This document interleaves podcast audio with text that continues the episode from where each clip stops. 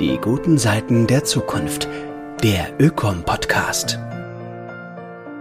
Hallo zusammen, willkommen zu einer weiteren Folge unseres Ökom-Podcasts. Am Mikrofon ist Manuel Schneider.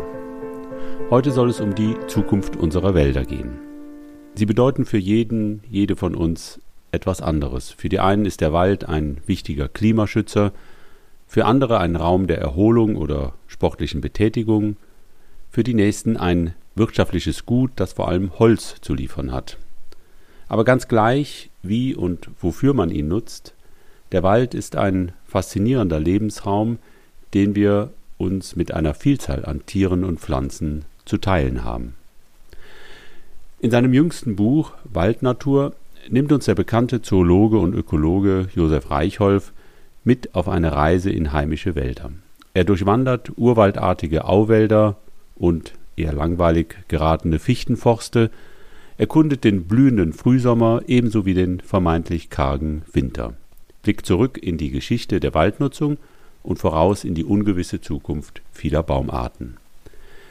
Indem er das große Ganze ebenso betrachtet wie mikroskopisch kleine Vorgänge, die sich unserer Wahrnehmung weitgehend entziehen, macht er die ganze Vielfalt der Natur im Wald greifbar. Er öffnet die Augen für einen der wichtigsten Lebensräume unseres Planeten, auch einen der bedrohtesten. Mehrere Trockenjahre in Folge haben bei uns in Deutschland immense Waldschäden sichtbar werden lassen. Davon sind besonders Fichten, Kiefern und nicht heimische Baumarten, vereinzelt auch Eichen und Buchen betroffen. Die Ursachen liegen jedoch nicht nur, wie vorschnell behauptet wird, im Klimawandel, sondern auch im Umgang mit den Wäldern seit 200 Jahren. Mancher geht durch den Wald und sieht doch nichts als Brennholz, beklagt bereits der vor über 100 Jahren verstorbene russische Schriftsteller Leo Tolstoi. Heute spielt die sogenannte thermische Verwertung von Holz als vermeintlich klimaneutraler Brennstoff eine wieder zunehmende Rolle. Begleitet von einer weiteren Intensivierung der Holznutzung für vielfältige Zwecke, vom Baustoff für Möbel und Häuser bis hin zum Rohstoff für die Zellstoff- und Papierindustrie. Eine immer weiter um sich greifende Ökonomisierung des Waldes, bei der auch die staatlichen Betriebe kräftig mitmischen. Diese Entwicklung kritisiert Josef Reichholf in dem nun folgenden Essay. Er plädiert dafür, dass vor allem öffentliche Wälder in Zukunft auch öffentlichen, am Gemeinwohl orientierten Interessen dienen, nicht allein den holzwirtschaftlichen. Reichholf fordert konkret, Staatswald grundsätzlich aus der Nutzung zu nehmen. Wie das gelingen könnte, wie im Gegenzug auch besonders schützenswerte Privatwälder zu schonen und der Umbau der Forste in zukunftsfähige Wälder vorzunehmen ist, dazu macht der nun folgende Essay über die Zukunft unserer Wälder von und mit Josef Reichholf konkrete Vorschläge. Entnommen in leicht bearbeiteter Form seinem Buch Waldnatur, das 2022 im Münchner Ökom Verlag erschienen ist. Zukunftsfähig müssen sie werden, unsere Wälder, heißt es gegenwärtig geradezu mantrahaft. In ihrer derzeitigen Form und Artenzusammensetzung kommen sie mit dem Klimawandel nicht zurecht. Für viele Forste galt dies allerdings schon, seit sie angelegt worden waren, denn gepflanzt wurden rasch wachsende Baumarten, allen voran die Fichte, ohne allzu viel Rücksicht darauf zu nehmen, ob sie standortgerecht sind. Das war bei den Fichten kaum jemals im Flachland der Fall. Auch Laubbaumkulturen passten nicht überall, wo sie angelegt worden waren. Es ging vorrangig um die kommerziell gefragten Eigenschaften der Bäume und nicht darum, ob langfristig stabile Wälder entstehen. Das viel zitierte und hochgelobte Prinzip der Nachhaltigkeit, das von der Forstwirtschaft entwickelt worden war, betont lediglich den wirtschaftlichen Aspekt, dem vorhandenen Baumbestand nicht mehr zu entnehmen, als im gleichen Zeitraum nachwächst. Das zu pflanzen, was von Natur aus passt, steckt nicht im Hans Karl von Kalowitz propagierten Nachhaltigkeitsgebot. In seinem Traktat Sylvicultura Economica oder Hauswirtliche Nachricht und naturgemäße Anweisung zur wilden Baumzucht hatte er 1713 eine Waldwirtschaft gefordert, die eine kontinuierliche, beständige und nachhaltige Nutzung ergebe. Aber mit welchen Bäumen, an welchen Orten, blieb bis in unsere Zeit unberücksichtigt. Gerade so, als ob es sich beim Waldbau um nichts weiter als eine Form von Landwirtschaft handle, die lediglich mit längeren Zeitspannen bis zur Ernte zu kalkulieren hat. Die Folgen wurden bereits vor 100 Jahren sichtbar, als neu gepflanzte Kiefern- und Fichtenbestände weithin von Insekten kurz und klein gefressen wurden, weil eine lange Reihe trockenwarmer Sommer den Raupenbefall begünstigt hatte.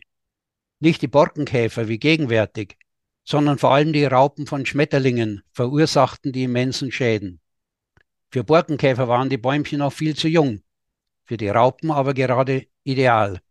So kam es zu ganzen Serien von Massenvermehrungen bei Schmetterlingen, die klangvolle Namen tragen, wie Tannenpfeil und Schwammspinner oder gewöhnliche, die auf die Hauptfutterpflanze bezogen waren, wie Kiefernspinner oder Kiefernsaateule. Ihr gemeinsames Kennzeichen damals war, dass sogenannte Gradationen zustande kamen. Damit bezeichneten die Forstleute das mehr oder weniger regelmäßige Auftreten von Massenvermehrungen im Abstand weniger Jahre. Diese Kalamitäten sollten biologisch bekämpft werden durch die großen roten Waldameisen oder die Puppenräuber genannten goldgrün glänzenden Laufkäfer mit dem wissenschaftlichen Namen Calosoma sycophanta, aber auch durch die mit zigtausenden von Nistkästen versorgten Singvögel. Letztlich beendet wurde diese Problematik allerdings erst durch Jahre mit feuchteren Sommern und kälteren Wintern. Dass die in gleichaltrigen, auch genetisch sehr gleichartigen Beständen großflächig gepflanzten Bäume, dass die Monokulturen im Flachland den Kern der Problematik bildeten, wurde bei all dem offenbar weitestgehend ausgeblendet. Es sollte wachsen, was gebraucht und gewünscht wurde, nicht was zu den Standortverhältnissen passte. Auch die Neupflanzungen nach den massiven Übernutzungen der Forste im Zweiten Weltkrieg und unmittelbar danach erfolgten unter reinen Ertragsgesichtspunkten. Jahrzehnte mit überdurchschnittlich günstigen Niederschlägen und zumeist hinreichend kalten Wintern begünstigten die Forstwirtschaft, bis mit dem sauren Regen der 1970er und 1980er Jahre und dem sogenannten Waldsterben die Instabilität so gut wie aller forstlicher Monokulturen deutlich wurde. Aber man schob die Verursachung auf die Luftschadstoffe und lenkte davon ab, dass ein Großteil unserer Forste auf dafür unpassenden Standorten gepflanzt worden war. Dass es in den Stadtparks und in großen Gärten mit Bäumen weit weniger oder gar keine Schäden gab, blieb unberücksichtigt. Wie auch gegenwärtig wieder. Die Forste sollen nun klimatauglich werden, nicht aber standorttauglich. Die ansonsten, insbesondere von Naturschützern, vehement abgelehnten fremden Arten, die Aliens, gelten sogar als Helfer in der Not, weil sie wie die Roteichen und Douglasien aus Nordamerika mit trockenerem und heißerem Sommerwetter besser zurechtkommen als die heimischen Eichen, Fichten und Kiefern. Standortgerechte Baumbestände werden offenbar nicht als zukunftsfähig eingestuft, obgleich aus dem Forstbereich kommende Naturschützer immer wieder und äußerst nachdrücklich betont hatten, dass die Rotbuche unser standortgemäßer, naturgemäßer Baum sei und Buchenwälder die natürliche Waldvegetation.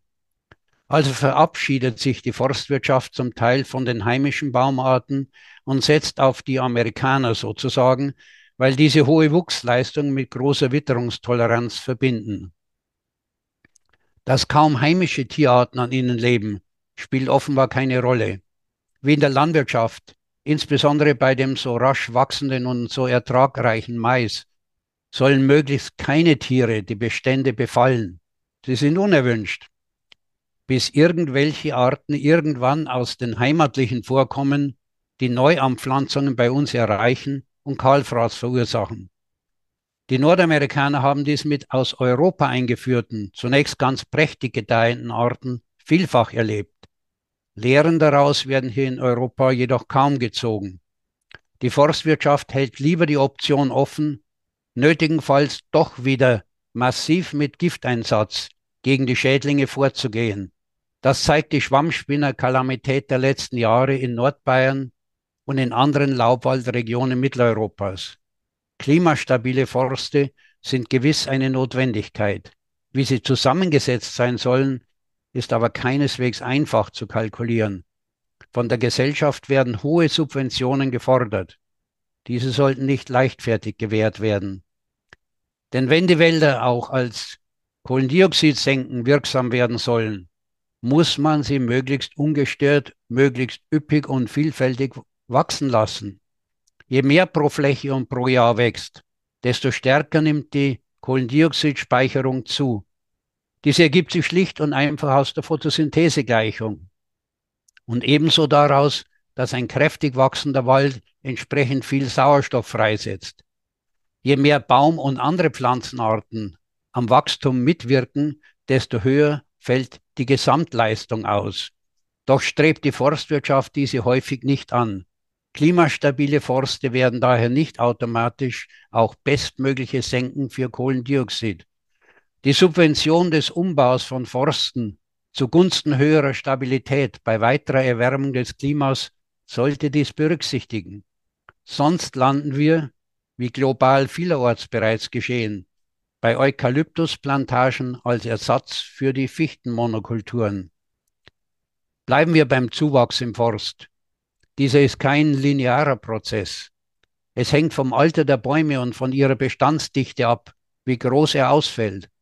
Anfangs ist der Nettozuwachs groß, aber da die Bäumchen noch klein sind, bleiben sie im Flächenertrag, etwa in der Holzmasse oder in Festmeter als forstübliches Maß, viel kleiner als bei einem Bestand, der sich gerade zum Hochwald hin entwickelt.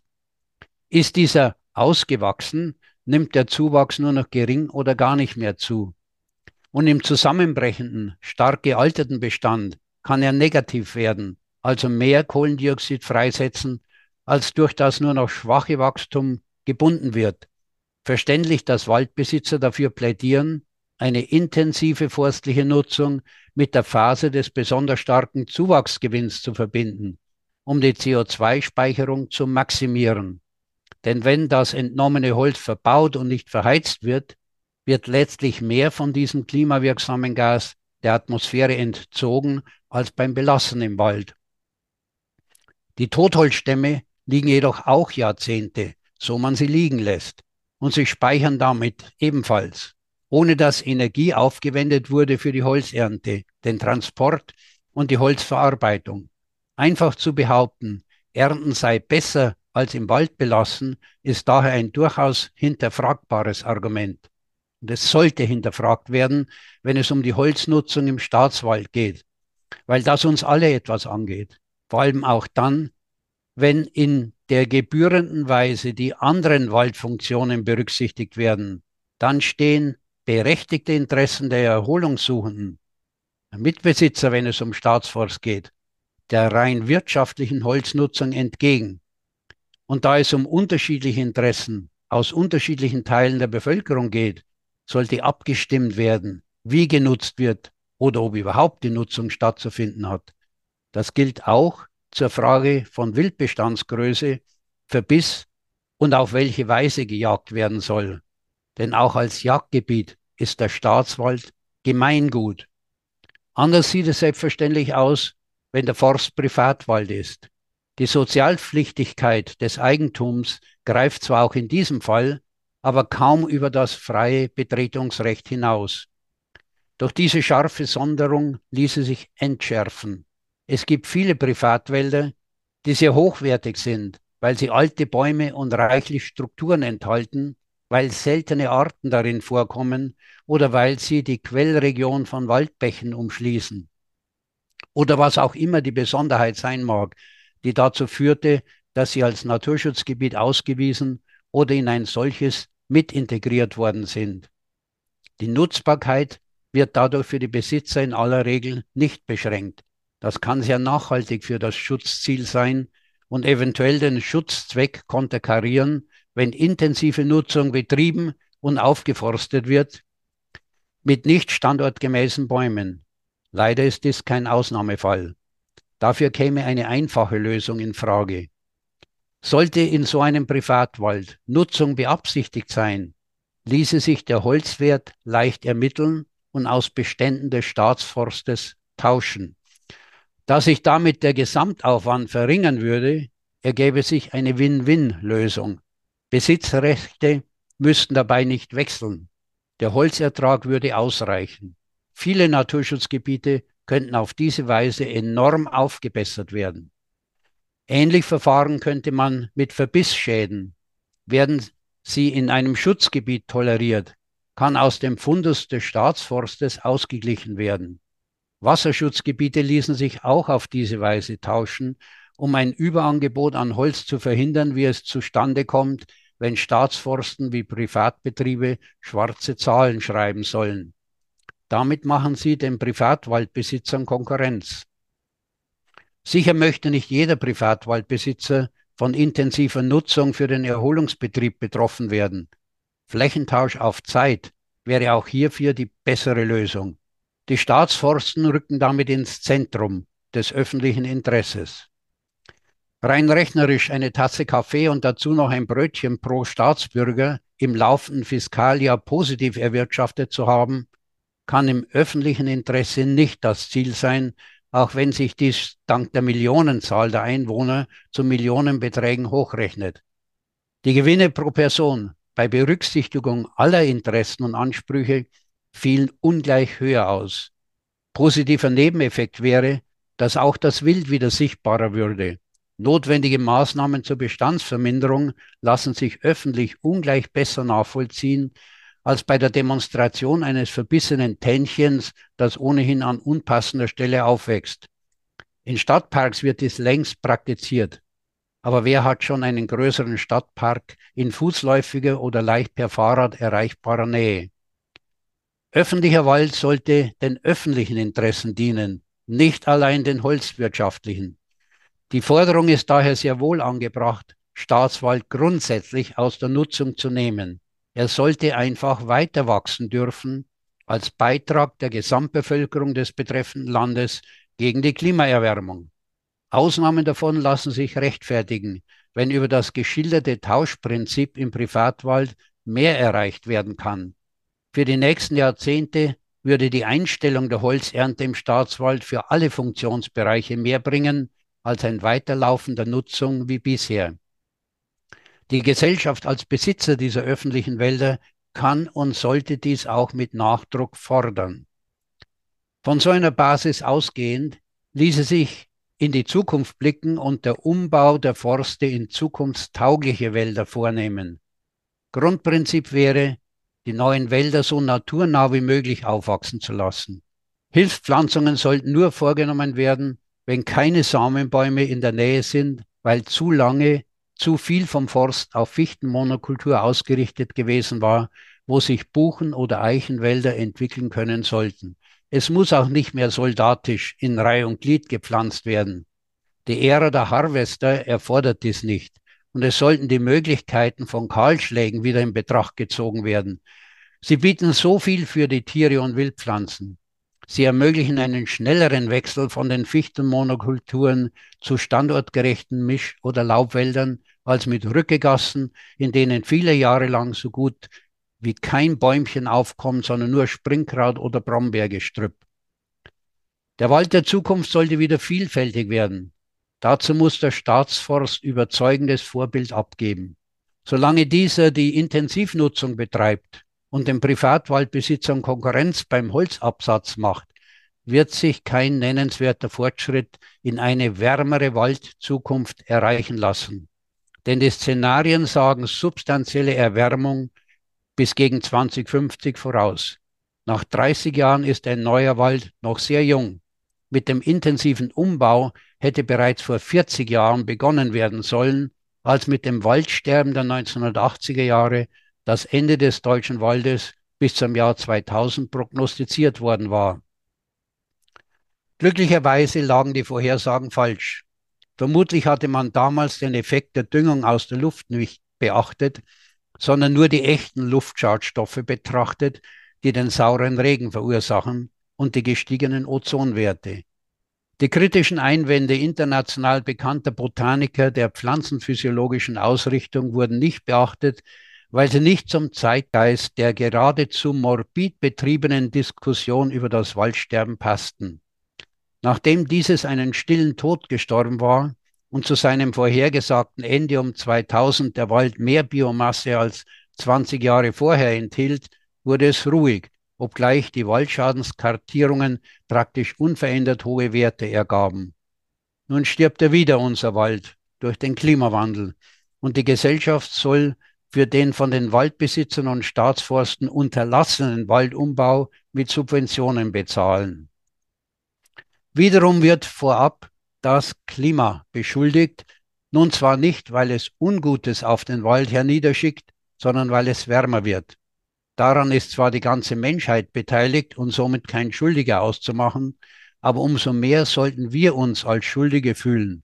Kritische Fragen, ob die Trockenheit in bestimmten Regionen auch anderweitig mit verursacht sein könnte, etwa durch den exzessiven Maisanbau, der in den Sommermonaten gewaltige Wassermengen dem Boden entzieht und damit die Auffüllung der Grundwasservorräte nach sommerlichem Starkregen vermindert, werden nicht gestellt. Der Wasserhaushalt betrifft nicht allein den Wald, sondern die ganze Landschaft. Je mehr die Landwirtschaft durch die Wahl ihrer Kulturen Bodenwasser entzieht, desto mehr fehlt auch in den Wäldern. Und wenn diese, wie üblich, in Altersklassenforste aufgebaut sind, trifft der Mangel den Gesamtbestand. Im Sommer wird viel zu viel Wasser viel zu schnell aus der Landschaft abgeleitet, weil für die Landwirtschaft und von ihr die Bäche begradigt, Drainagen gelegt und Abflussertüchtigungen vorgenommen worden sind. Eine faire Bilanz zur Verursachung von Wassermangel sollte diese Effekte mit einbeziehen und nicht einfach dem Klimawandel die Schuld zuweisen und damit die Schuldigen davor schützen, benannt und zur Rechenschaft gezogen zu werden. Der Klimawandel ist die Begründung für alles geworden, was sich ändert. Er liefert die perfekte Ausrede dafür, nichts gegen die tatsächliche Verursachung zu unternehmen. Der Klimawandel hat das Verursacherprinzip lahmgelegt. Gerade deshalb sind die Aussichten für den Wald gar nicht so schlecht. Aus Bestandszusammenbrüchen wird Neues hervorgehen. Wald, der vielleicht sogar naturnäher gerät, als es die Forste unserer Zeit noch sind. Gute oder schlechte Aussichten. Viel hängt davon ab, welche Bewertung zugrunde liegt. So ist es doch gut, wenn mit Beweidung durch Großtiere, durch Heckrinder zum Beispiel als rückgezüchtete Form des Urrindes und durch Pferde Landschaftspflege durchgeführt wird. Man muss das nicht Waldweide nennen, auch nicht die Beweidung der Almen, um sie offen zu halten.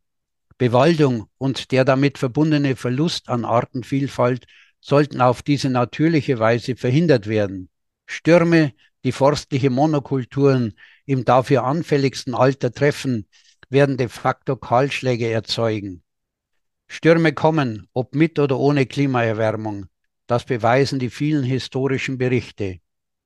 Vieles wird der Gang der Zeit erzwingen, was gegenwärtig noch undenkbar oder verrückt erscheint, wie etwa die Tauschvorschläge zum Staatsforst, mit denen so viel erreicht werden könnte. Politische Kräfteverschiebungen bieten vielleicht den Ansatz, vielleicht erweist sich das System aber als widerstandsfähiger. Manches muss offenbar erst zugrunde gehen, bis Neues entstehen kann. Insgesamt bin ich zuversichtlich. Dafür gibt es objektive Befunde und subjektive Indizien. Objektiv ist zum Beispiel der Erfolg von Peter Wohllebens Büchern. Millionen Auflagen zum Thema Wald. Wer hätte das gedacht? Wohllebens Wirken wird nicht folgenlos bleiben. Subjektiv, weil eigene Erfahrungen mit Forstleuten und Jägern dies bestätigen. Sie sind nicht alle so und es werden deren mehr, die sich aufgeschlossen den Anforderungen von Zeit und Gesellschaft stellen. Als Kind mochte man vielleicht Förster werden wollen. Die heutige Berufswirklichkeit ist davon weit entfernt. Aber es kann wieder werden, was mal war, auf neue und noch spannendere Weise, wenn aus Forsten wieder Wälder werden.